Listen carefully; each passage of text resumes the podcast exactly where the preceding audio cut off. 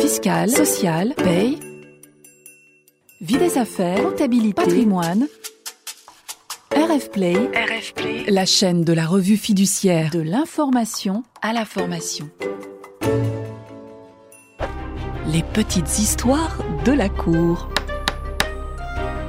Aujourd'hui, dans les petites histoires de la cour, nous allons vous raconter l'histoire d'une lettre de mission ordinaire. Par une lettre de mission signée en septembre 2008, une entreprise confie à une société d'expertise comptable l'arrêté de ses comptes annuels.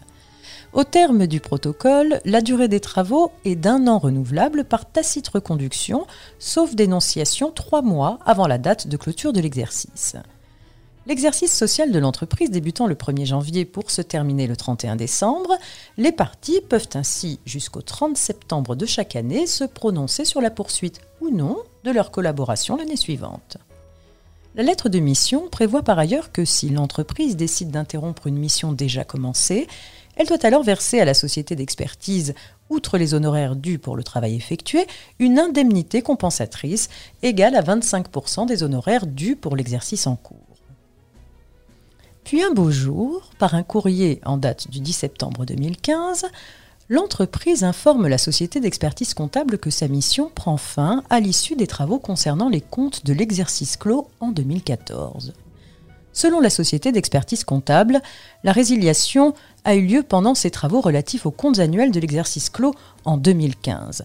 Elle sollicite donc de sa cliente le paiement de l'indemnité qui lui est due au titre de l'interruption d'une mission en cours.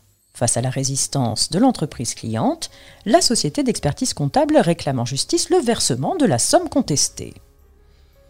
Mais le tribunal de commerce constate que les travaux de clôture des comptes au 31 décembre 2015 ne peuvent être exécutés qu'en début d'année 2016 et que la lettre de mission prévoit un acompte en décembre de l'année correspondant au compte à arrêter et le solde de l'année suivante à la remise de l'arrêté, de sorte qu'au titre de l'exercice 2015, aucun paiement n'a été effectué.